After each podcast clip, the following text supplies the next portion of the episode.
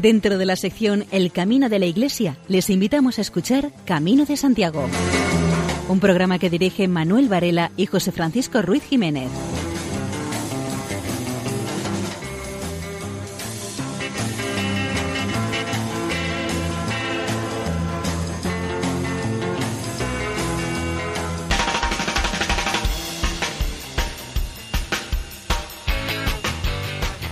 En el programa que ahora comienza iremos viendo la relación de Irlanda y los irlandeses con el Camino de Santiago.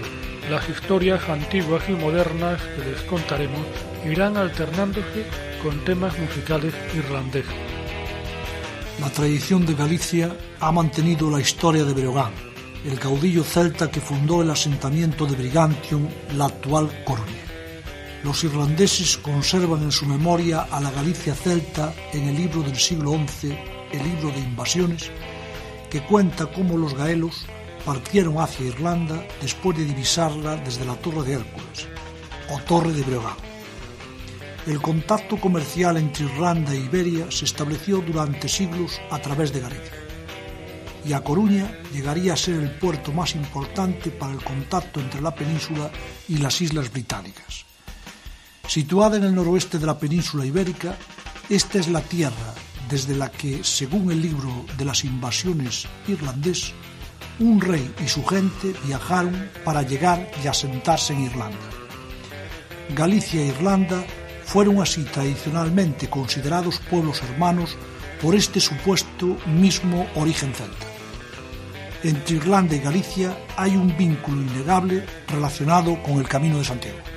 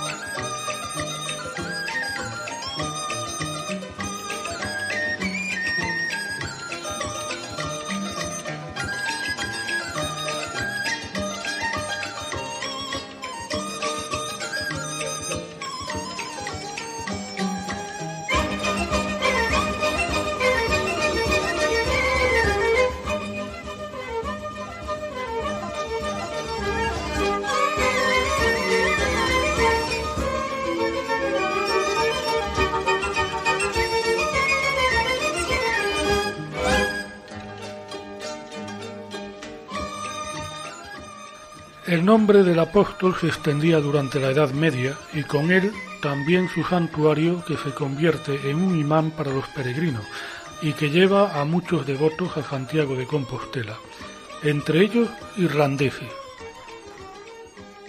Las primeras grandes peregrinaciones desde Irlanda al continente y por el Atlántico están registradas en la navegación de Salmandrán. Señala la existencia de peregrinación por la costa oeste de Irlanda, los irlandeses tenían dos rutas principales a Santiago. La primera era un viaje por mar a Coruña y la segunda era un viaje por mar hacia Ferrol. Las dos rutas a Galicia conducían a Santiago y fueron muy populares. El, viejo, el viaje completo, ida y vuelta, podía hacerse en tres semanas. Desde el ámbito del arte y la arqueología tenemos evidencias de que los irlandeses hacían dicho viaje a Santiago en el siglo XII. Por ejemplo, durante las excavaciones en el King Castle en 1996 se encontraron pequeñas vieiras, veneras, de bronce en niveles que datan del siglo XII. Los archivos de compraventa de tierras y los archivos eclesiásticos nos muestran, aunque de manera imperfecta, cómo el nuevo culto se iba filtrando desde las montañas de Galicia al centro de la península ibérica, sobre quienes fueron esos primeros peregrinos y cuando llegaron a Compostela no tenemos referencia. Las primeras referencias a su llegada datan de los tiempos de Alfonso III el Magno. La primera evidencia de una peregrinación a gran escala la tenemos en 1216. Llegados al siglo XIV hubo un declive de popularidad en las peregrinaciones por la situación social y económica que pasaba Irlanda en esos momentos. El viaje era caro y peligroso. En muchos casos los peregrinos irlandeses se sabe que viajaron en grupos, y hay documentos que hablan de peregrinaciones que acabaron tan que acabaron con muertes y epidemias. La muerte entre los peregrinos irlandeses era alarmantemente alta. Esa es una de las razones por las que encontramos bastantes hospitales en el camino a Compostela. La hospitalidad es una característica de la peregrinación en todo el camino de Santiago, y esta es otra razón para que un hospital se levantase en el camino inglés de Faro, que se sabe tuvo una, afluencia de gente desde Irlanda durante el siglo XV. Hay lugares para escuchar a los, predicadores irlandeses, claustros e iglesias de, las órdenes. Había lugares para escuchar a, los predicadores irlandeses, claustros e iglesias de las órdenes mendicantes, como el monasterio de San Francisco. Este tipo de monasterio solía dar abrigo y protección a los peregrinos ilustres. Los peregrinos que llegaban a Ferrol encontraban un hospital de peregrinos llamado del Espíritu Santo. El siguiente hospital en el camino de Santiago era el de Santi Spiritus, de Neda, un pueblo en la costa que recibe peregrinos que venían a visitar la tumba del apóstol. El peregrino, igualmente podía encontrar el hospital de Santi Spiritus en Puente Dome, construido en el puente del río. En cuanto al arte, decir que el culto a Santiago en las Islas Británicas, no únicamente en Irlanda, propició el éxito del camino inglés, de la ruta por mar, también propició que algunas esculturas religiosas británicas se llevasen a puertos de Galicia por católicos devotos, esperando que el culto a dichas imágenes se perpetuase.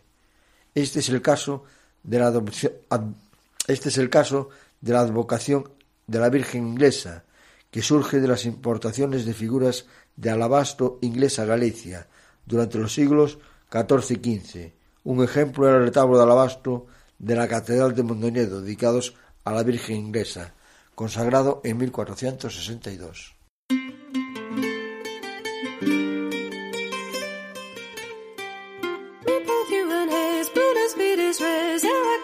es mi odres mo As you crave a home it rose the higher so Put whereas an or how you fear I guess I was them or have and dolan Hula deco didn't or we dress go on I was them kusel stood me thine up with blood. Me out the fold naggy's prejudice noir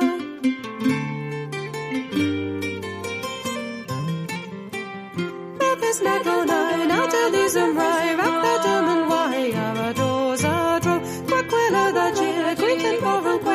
the twist of it, the G.R.I. Hikers, I was low, love and loathing. Pull a jackal, didn't worry, trays for one. I was them crystal snow to my thine up with. Me, how the fold, Maggie's prejudice, Lord.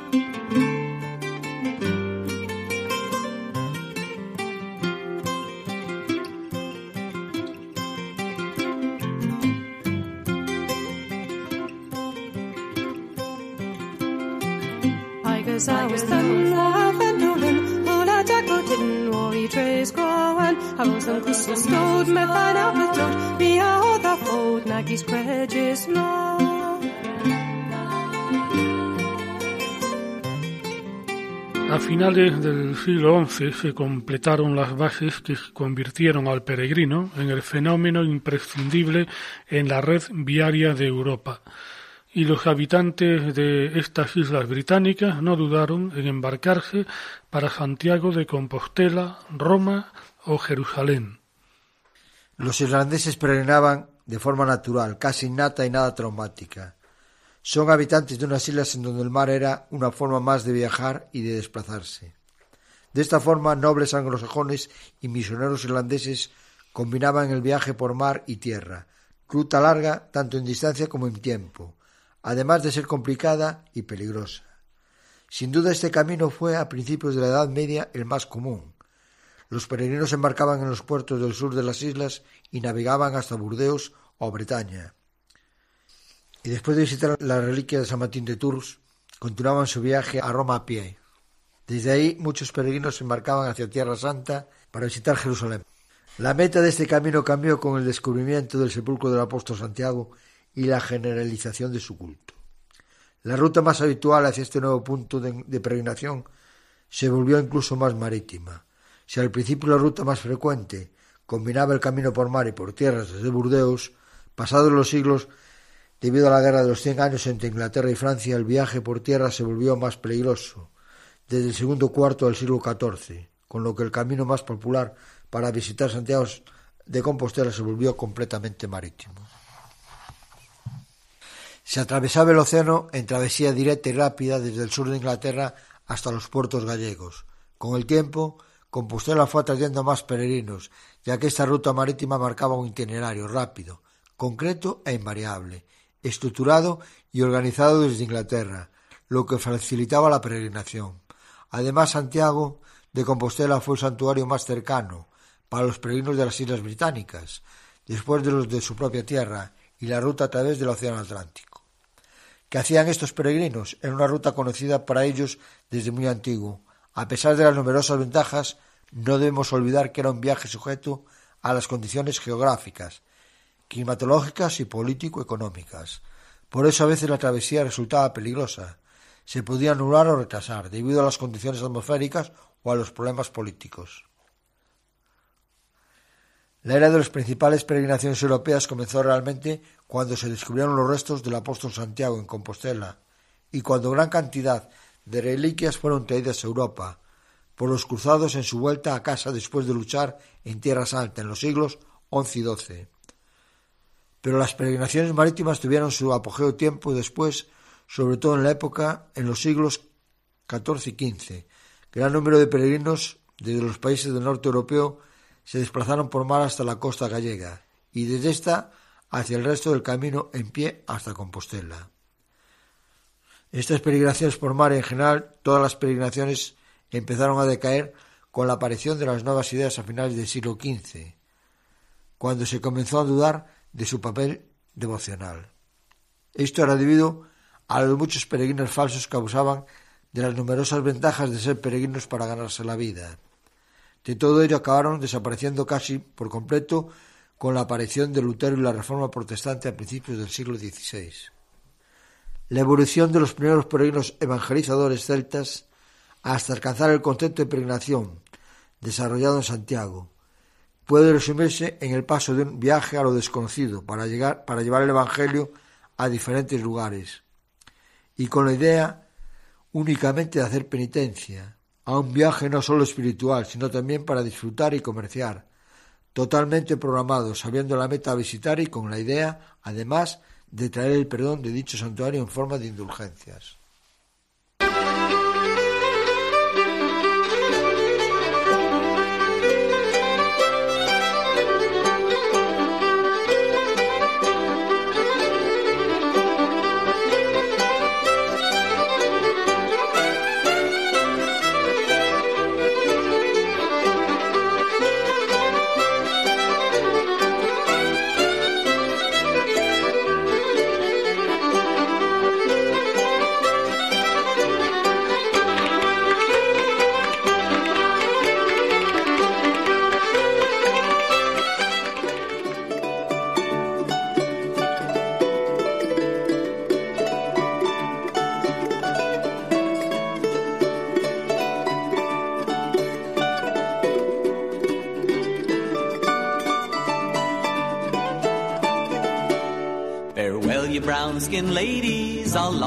Black sand shore. Farewell to your nights of dreaming, I'll not share them no more. Farewell to your old plantation, where I spend many's a day. Farewell, my lovely island, for now I'm bound away. I came upon this island, a lad of 18 years. I came to work the summer fields and leave my youthful tears. Hay toda una serie de testimonios de la relación de los irlandeses con el fenómeno jacobeo. Personajes del monacato irlandés del siglo VII, como Adelmo de Malmesbury o Beda el Venerable, van a mencionar y difundir por el mundo irlandés la información de que el apóstol Santiago predicó por España. Adelmo compone un poema en el que el apóstol Santiago Andelmo compone un poema en el que atribuye a Santiago la conversión de los hispanos. Se llama el Poema de Aris. Por su parte, Beda el Venerable va a hablar de Santiago en una homilía y en el Martilogio de Beda, colección de vidas y relatos de los mártires. En los anales de Luster se conserva un registro de agosto de 1428 en el que consta que Aed Maguire, hijo de Filipe, de la familia gobernante del con el Fremagnach, murió en Kinsale con el Cork en su viaje de regreso de una peregrinación a Santiago. Thomas Maguire, hijo de Adet Maguire, fue dos veces en peregrinación a Compostela. El arzobispo irlandés Walsh hizo también su peregrinación a Santiago en el siglo XVII. Dingle es una pequeña ciudad en el condado irlandés de Kerry que atrae a miles de visitantes atraídos por la belleza paisajística y el patrimonio arqueológico. Hay una gran riqueza de monumentos en la edad de, de la Edad de Hierro y de los primeros tiempos del cristianismo. En Dingle puede verse dibujos sobre rocas, petroglifos, con figuras semejantes a las que hay en Galicia, principalmente círculos concéntricos y cazoletas. Los arqueólogos irlandeses usan los nombres Galician Art o gallego Art, Atlantic Art cuando describen estas figuras. En un antiguo libro irlandés de historia, en los anales de Clomagnois, se dice que, según antiguos textos, Santiago Apóstol estuvo en Irlanda para cristianizar a sus habitantes. Se refiere a una creencia anterior al siglo XV, que debió influir en la formación de la peregrinación jacobea. En un libro de Fray Jacobo de Castro de 1722 se dice que el apóstol Santiago, cuando estaba predicando en Galicia, fue el mismo o envió a algunos discípulos suyos a Irlanda a predicar el Evangelio. Y también se afirma en este libro que en 1231 un grupo de religiosos franciscanos salió de Galicia y fundó conventos en Irlanda. Por eso, Fray Jacobo dice que Irlanda es hija de Galicia. Desde el año 1185 había en Dublín una iglesia dedicada a Santiago. Y en el siglo XIII la peregrinación debía ser importante porque en el año 1216 el arzobispo de Dublín construyó un hospital cerca del muelle para albergar a los peregrinos que aguardaban vientos favorables para echarse a la mar. En el siglo XIII empezó, a notarse un importante aumento en el tránsito masivo de peregrinos jacobeos que usaban la ruta marítima de las naves mercantes para trasladarse hasta los puertos gallegos más próximos a Santiago de Compostela. El más frecuentado era el de Coruña, pero también solían, solían entrar en Noya y en Padrón. Las naves de Dingle, península en la costa oeste de Irlanda, que llevaban peregrinos a Compostela, solían hacer una ruta directa. El periplo era de cuatro días, lo que contribuía a que no duraran mucho las incomodidades de los pasajeros, que normalmente eran tratados como si formaran parte del cargamento de mercancía. En Dingle y alrededores perviven varios elementos que recuerdan las peregrinaciones, como la vieja iglesia de la ciudad de Dingle, la iglesia de Santiago, que tiene grabada en el marco de la puerta principal una vieira de peregrino. A unos kilómetros de Dingle está la catedral de Arfert, en la que se encontró una vieira de latón y unida a ella una pequeña imagen de Santiago. También en el marco de la puerta principal del castillo de Minar hay grabada una vieira de peregrino. Era un elemento de protección. El castillo perteneció a la familia Fitzgerald y alguno de los miembros de esta familia seguro que peregrinó a Santiago. Cerca de Dingle, en Kilmacendar, hay una iglesia que es de estilo románico, posiblemente por la influencia que el arte románico ejerció en los peregrinos irlandeses. También quedan testimonios tradicionales del culto a Santiago en los rituales que se efectúan en las fuentes santas. En la localidad de Argrove South está la fuente de Santiago.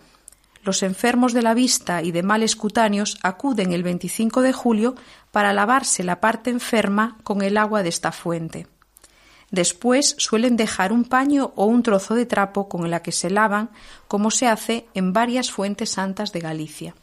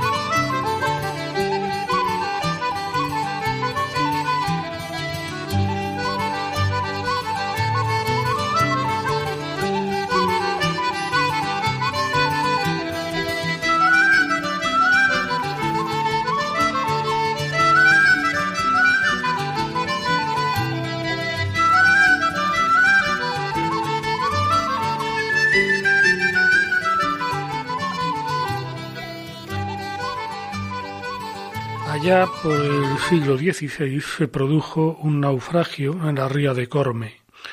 Entre los náufragos estaban cinco hermanos irlandeses, apellidados Cousillas. Este apellido en lengua celta significa avellana, que venía eh, por mar de peregrinación a Compostela, naciendo así una leyenda. Surgió una gran tempestad y el mar entero era un gemido. El barco quedó a merced del oleaje. Escuchaban mientras iban a la deriva el borbotar de las ballenas, los chillidos de las gaviotas y el golpear de las olas contra las rocas.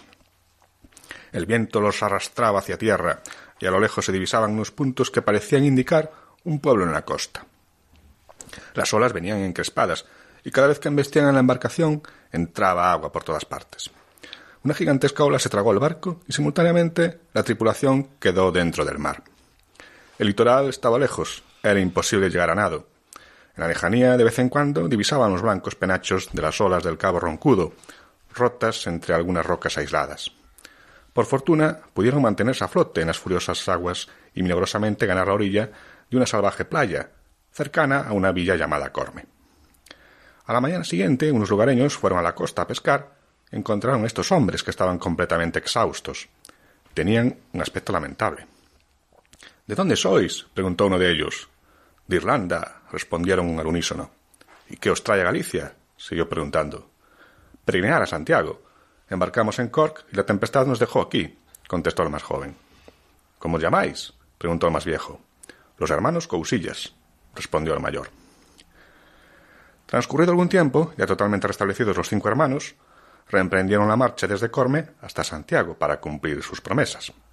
Siguieron avanzando sin mayores percances a través de Ponteceso, Buño, Carballo, Ardaña, Rus, Entre Cruces, Benvibre y Portomouro, hasta que, por último, vieron a lo lejos la catedral compostelana.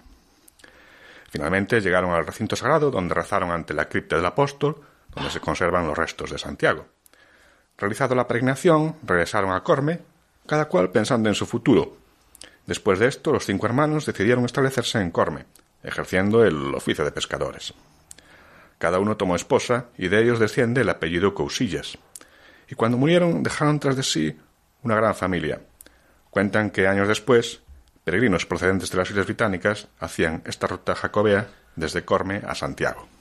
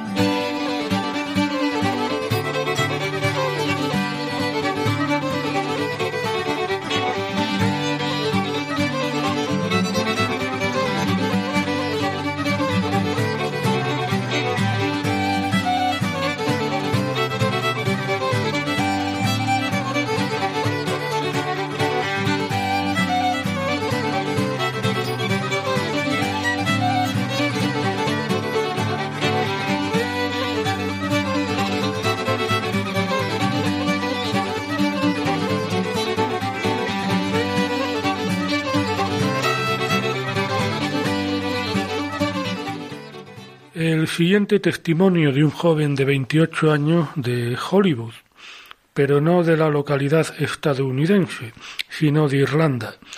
Su nombre es John Malone. Para John Malone, hacer el Camino de Santiago fue una experiencia increíble, una gran oportunidad. Uno de los motivos es que el camino fue otro modo de descubrir un poco más de los demás en un entorno distinto. Además, fue una gran oportunidad para disfrutar de la naturaleza y de los paisajes de Galicia y descubrir más sobre uno mismo, al reflexionar sobre cómo la vida puede ganar en significado. El alejarse de las prisas y del ruido de la vida moderna enseña a valorar qué cosas son las más importantes en la vida. La experiencia del Camino de Santiago le permitió a John Malone pensar en una vida más sencilla, reforzando la idea de que el objetivo más importante no es otro más que relacionarse con otras personas y vivir bien, con serenidad. El camino ha cambiado la perspectiva de mucha gente. Paulo Melo, un peregrino brasileño, le contó que había aprendido muchísimo sobre la vida en general, observando a otros peregrinos. Hacer el camino había sido uno de sus sueños durante muchos años. Comentaba que para él la experiencia había sido como ninguna y su percepción acerca del mundo muy positiva. Para el, irlandés malón, muchos de los peregrinos más interesantes son los mayores, ya que ellos tienen experiencia en la vida y en general piensan más sobre cada capítulo de sus vidas. Por ejemplo, una de las personas más interesantes con las que se encontró fue Patricio Riofrío, procedente de Ecuador. Estaba en el camino con un grupo de estudiantes y todos los peregrinos querían charlar con él, ya que sus reflexiones y pensamientos eran muy profundos. Otra experiencia muy agradable fue conocer a Tal, una peregrina de Israel, para preparar el que era su primer camino, había tenido que buscar un montón de información en Internet, porque no había guías disponibles en hebreo. Había oído hablar del camino gracias a una novela sobre la ruta. La peregrina israelí se encontró muy mal tiempo, pero acabó dándose cuenta de que, precisamente cuando más cansada estaba, el camino más la recompensaba, ofreciendo siempre su cara más amable cuando alguien se plantea abandonar. Malón casi no se lo podía creer cuando se encontró con dos chicas que también eran de Irlanda. No porque fuesen del país, sino por la zona de Irlanda de la que eran, un pueblecito del oeste que las otras peregrinas irlandesas suponían no conocería. La aldea se llamaba Ballinamore, pero resulta que el abuelo de Malón era precisamente de ese lugar. Incluso descubrió que una de las peregrinas conocía personalmente a una prima que vive allí. Uno de los mayores elogios que este irlandés llamado Malón hace de Galicia es decir que transcurrido el tiempo que estuvo en Galicia, sigue teniendo ganas de conocerla más.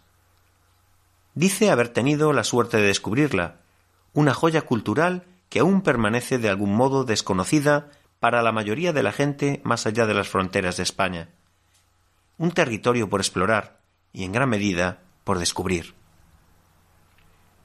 Malón nota que fácilmente puede tener sensación de tristeza ante el fin del camino, pero incluso así, el convencimiento de que se ha ganado algo, algo intangible, es tranquilizador. Los demás peregrinos han dejado su huella, metafóricamente hablando, a través de sus conversaciones y todas las experiencias compartidas. Están escuchando Camino de Santiago en Radio María.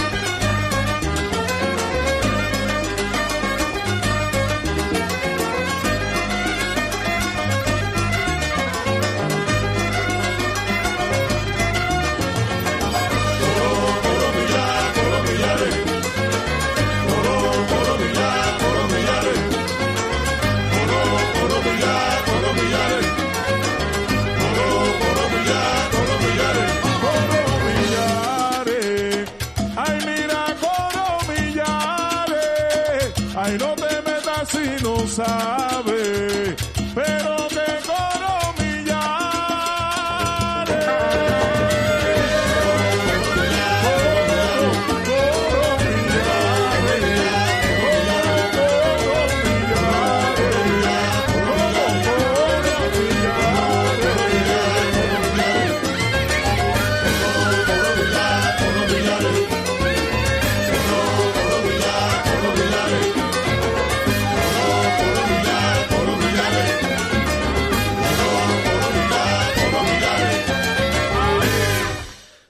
peregrino irlandés llamado Brendan llegó a Santiago tras comenzar su particular camino en Sompor, en el corazón del Parque Nacional de los Pirineos. Allí se inicia la ruta aragonesa que confluye con la Navarra en Puente la Reina. Brendan ya había hecho el camino de Santiago en tres ocasiones, pero nunca desde Sompor. Suele andar entre 30 y 35 kilómetros cada día, dependiendo de la etapa y su dificultad así como de las condiciones atmosféricas con que se encuentre. La intensa religiosidad que siente Brendan le llevó a iniciar el camino de Santiago. Brendan hizo así su viaje espiritual impulsado por una llamada de la Virgen, pues relata con fervor que la Virgen le manifestó su deseo de que llegase a Compostela, que viviese de nuevo esta experiencia. La peregrinación le ha ayudado a aceptar y respetar a personas diferentes a él, aquellas con las que a pesar de no compartir ideas u opiniones podría convivir. Para Brenda el camino es un viaje espiritual, un camino no solo físico, sino también emocional, una oportunidad para el recogimiento y la oración. Está verdaderamente satisfecho con su viaje, destaca y agradece el modo en el que fue acogido en todos los lugares en los que estuvo, regresó a Irlanda con la convicción de haber comenzado a construir el camino interior que buscaba.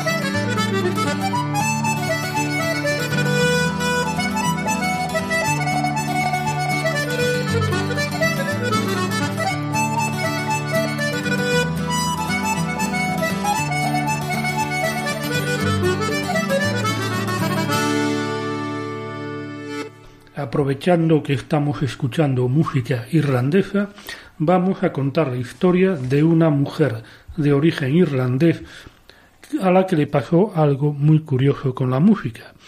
Una noche de enero de 1970, la mujer tuvo un sueño muy intenso sobre su infancia en Irlanda y entonces, al despertar, siguió oyendo la música irlandesa que escuchaba en su infancia, ochenta años atrás. La mujer pensó que todavía estaba bajo los efectos del sueño, así que se levantó y se desperezó. Pero la música seguía sonando perfectamente. Pensó entonces que algún vecino debía haberse dejado la radio encendida. Pero, ¿por qué solo parecía escucharla ella y nadie más se había quejado? La radio parecía provenir de su propia cabeza, pero en la frente no le había nacido una antena receptora como un unicornio herciano. ¿O sí? Recordó entonces sus empastes y el rumor de que algunos empastes podían actuar como receptores de radio. Pero sus empastes estaban en perfecto estado. Además, ¿qué emisora de radio emitía canciones irlandesas ensordecedoras en mitad de la noche? Solo sonaban canciones, una detrás de otra, sin comentarios de locutores, sin anuncios, nada. La música sonaba tan fuerte que la mujer ni siquiera podía dormir. Apenas escuchaba lo que le decía la gente, porque la música lo cubría todo. Una visita al neurólogo Oliver Sacks le confirmó que sencillamente sufría una anomalía cerebral que le hacía recordar con perfección las canciones irlandesas de su infancia y que éstas sonaran como si les estuviese escuchando realmente. El neurólogo Sachs realizó una exploración cerebral y mostró que había tenido una pequeña trombosis en una parte del lóbulo temporal derecho. Las canciones eran consecuencia de un ataque y cuando acabó este, también acabó este hilo musical cerebral. Esta es una historia recogida en el libro El hombre que confundió a su mujer con un sombrero, de Oliver Sacks.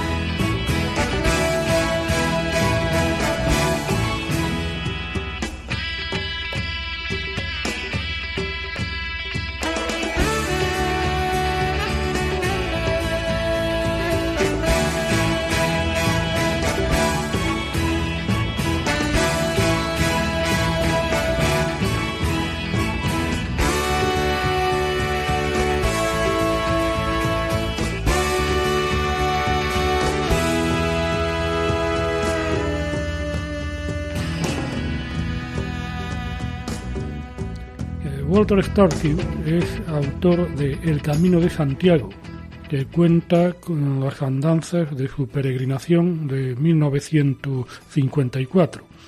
En realidad refunde distintos momentos de distintos caminos.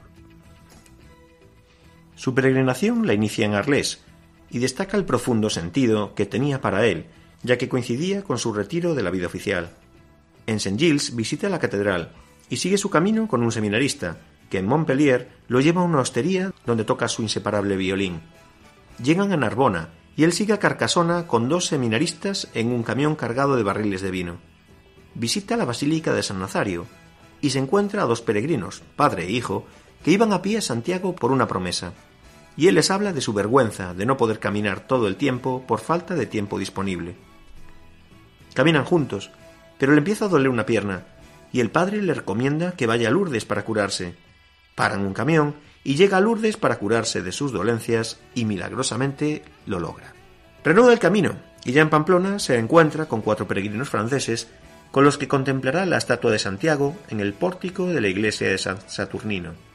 Desde Unate camina hacia Puente la Reina, visita la iglesia del Crucifijo, entabla amistad con el maestro de escuela don Mariano, van a la iglesia de Santiago, donde juntos ven la imagen de Santiago peregrino en Berceo, descansa en la taberna y le preguntan si es viajante de comercio o músico ambulante, y aclara que es un peregrino, y se une a la reunión en la que están el boticario, un sillero y un joven guitarrista.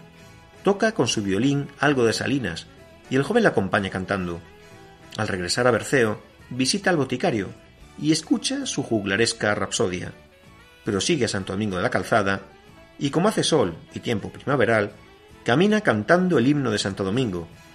Al llegar visita la catedral y por la tarde tiene una trifulca con unos jóvenes con los que al final queda tan amigo. En Grañón hace amistad con unos cómicos. En la iglesia de Santa María la Blanca de Villasirga recuerda al rey juglar Alfonso X, porque este es el templo que cantó en sus cantigas de Santa María, a las que ponía música de muñeira. Aquí dirá, en la iglesia perdí la noción del tiempo, y me sentí como el monje que se sintió tan arropado escuchando el canto de un pájaro que permaneció en un jardín siglos escuchándolo. De su abstracción lo saca un viejo peregrino con el que reinicia la ruta. Se dirige a León y con un joven peregrino que llevaba una guitarra e iba cantando, hace la etapa, y el joven le canta una canción medieval de peregrinos. En León visita la catedral, que califica como la más bella de España. En su camino al Cebreiro tropieza con un joven gaiteiro, Eladio, y cuando llegan dice que se sintieron como si hubieran trepado hasta la cima del mundo. Allí, Eladio saca su gaita, y pronto tienen gente que escucha la música, y una mujer canta un alalá. Siguen caminando hacia Triacastela, pasan por Samos, Sarria y Barbadelo hasta Portomarín, donde Eladio va a buscar a sus amigos y él marcha a ver al párroco de San Nicolás. Visitan la iglesia y es obsequiado con una empanada y con vino tinto, y el párroco recuerda una receta que solía darse a los peregrinos para endurecer sus pies, una mezcla de sebo, aguardiente y aceite de oliva. En Lugo van a la catedral a presentar sus respetos a Nuestra Señora de los Ojos Grandes. Al día siguiente se levanta temprano y al salir tropieza con un afilador de cuchillos que va empujando su destartalado mecanismo, al mismo tiempo que toca su flauta de pan y transcribe una de sus tonadillas y camina hasta el estedo. Después, él va a Vilar de Donas, donde dice que se siente más próximo al espíritu de las peregrinaciones primitivas en su pequeña iglesia que en ninguna otra. En la Bacolla se lava y bebe del agua de su fuente. Después llega al Monte de Gozo, el 15 de julio, sube a la colina de San Marcos y ve los campanarios de la Catedral de Santiago. Mientras baja, recuerda su primera visita a la ciudad del apóstol, hacía veinticuatro años, y dice que, mirando hacia atrás, mis distintas peregrinaciones por el camino de Santiago se convertían en una enorme peregrinación inquieta a través de la vida hacia la tumba del apóstol. Llega a la puerta francígena, va a las oficinas de la Confraternidad de Santiago y recibe su concha venera. Durante su estancia en Santiago se encontrará con el padre e hijo que había conocido en Carcasona, y con ellos va a hacer su ofrenda musical y da un concierto de homenaje al apóstol y a su orquesta de ancianos del Pórtico de la Gloria. El 25 de julio asiste a misa con el peregrino anciano que había encontrado en Villa Sirga. Por la tarde de ese día vuelve a la catedral, buscando la tranquilidad de la basílica, y allí vuelve a recordar la cantiga en la que aquel monje se queda robado en el bosque durante cientos de años, oyendo el canto de un pájaro, y cuando vuelve al monasterio a rezar, todo ese entorno anterior había cambiado. Buena imagen de una peregrinación, este ha sido un resumen muy breve de algunas de las cosas que el irlandés Walter Starkey cuenta en su libro El Camino de Santiago.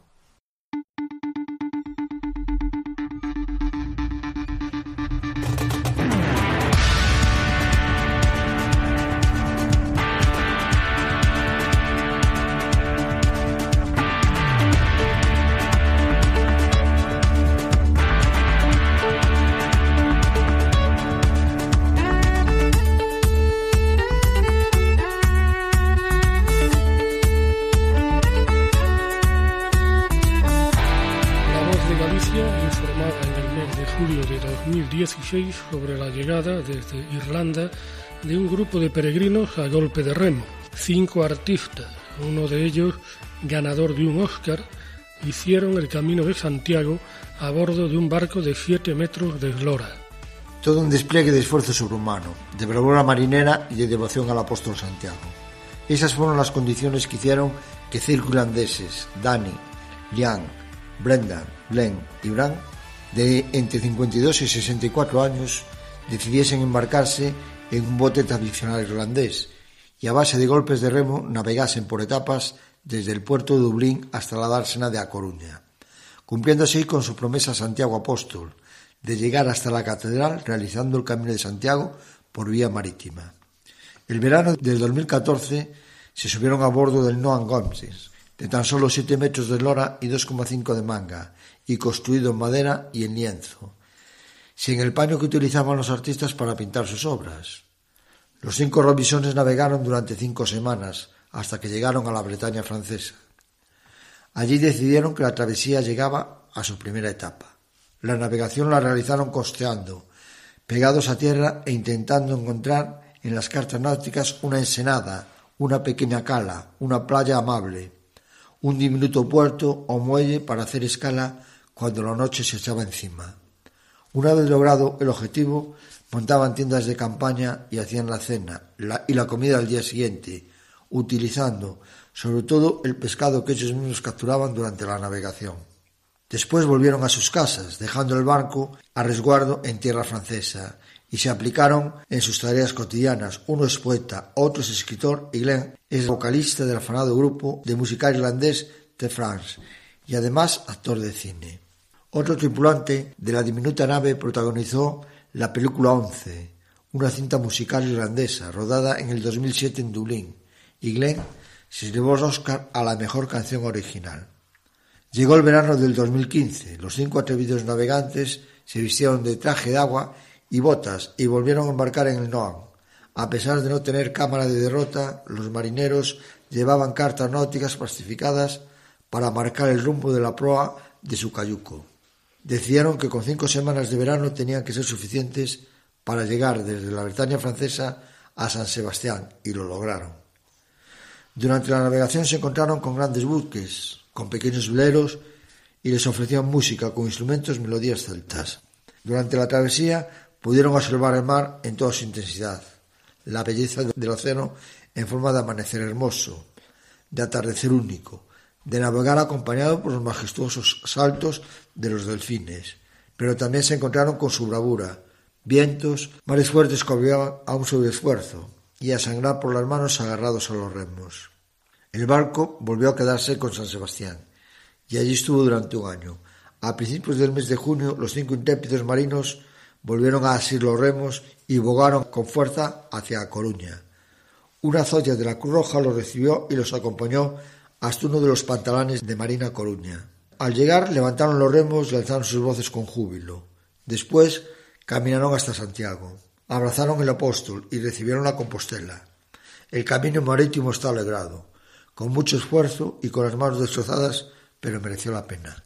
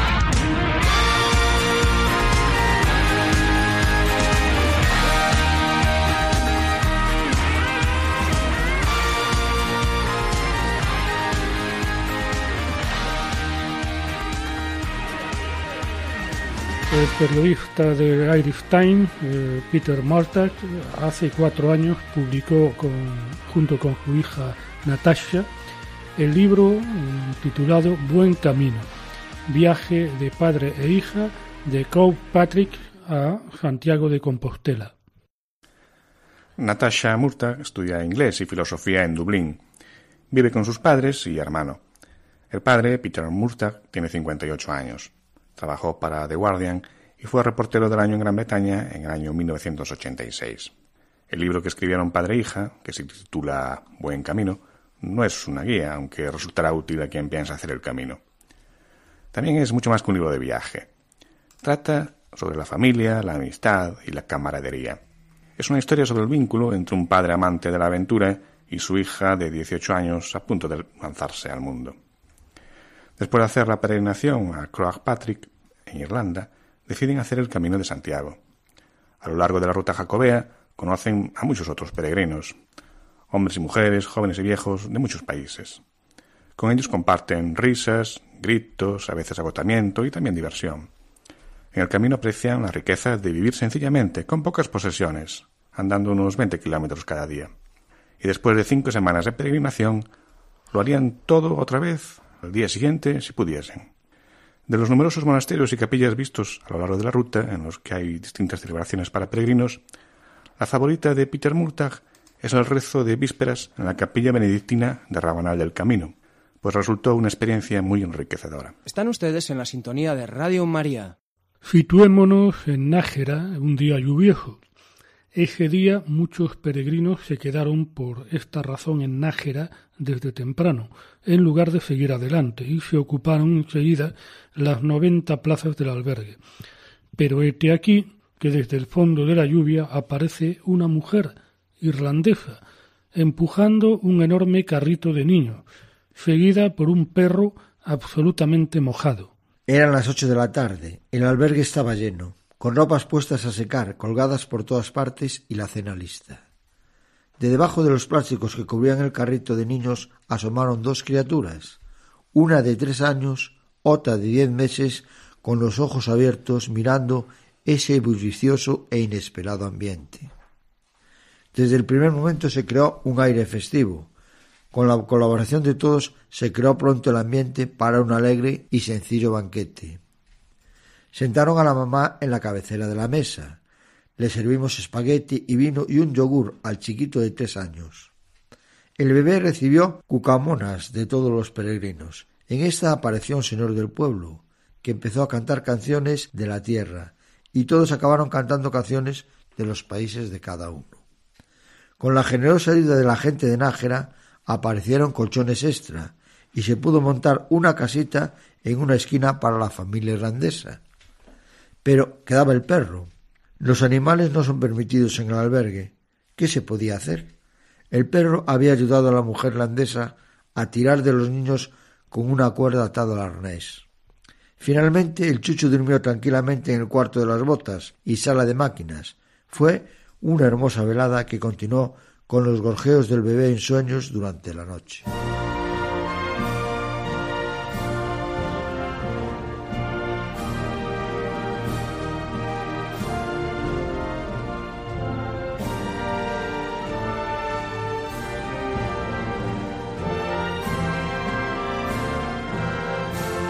Y hemos llegado al final de este programa especial dedicado a la tierra de San Patricio. Esperemos que hayan disfrutado del mismo.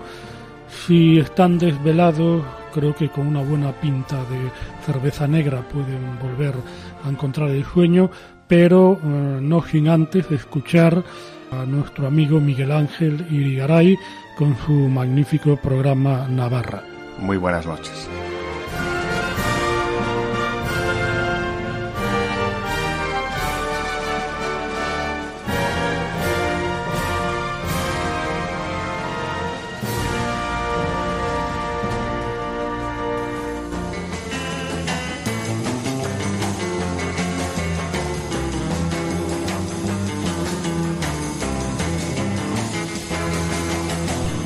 Escuchado en Radio María Camino de Santiago, dirigido por Manuel Varela y José Francisco Ruiz Jiménez.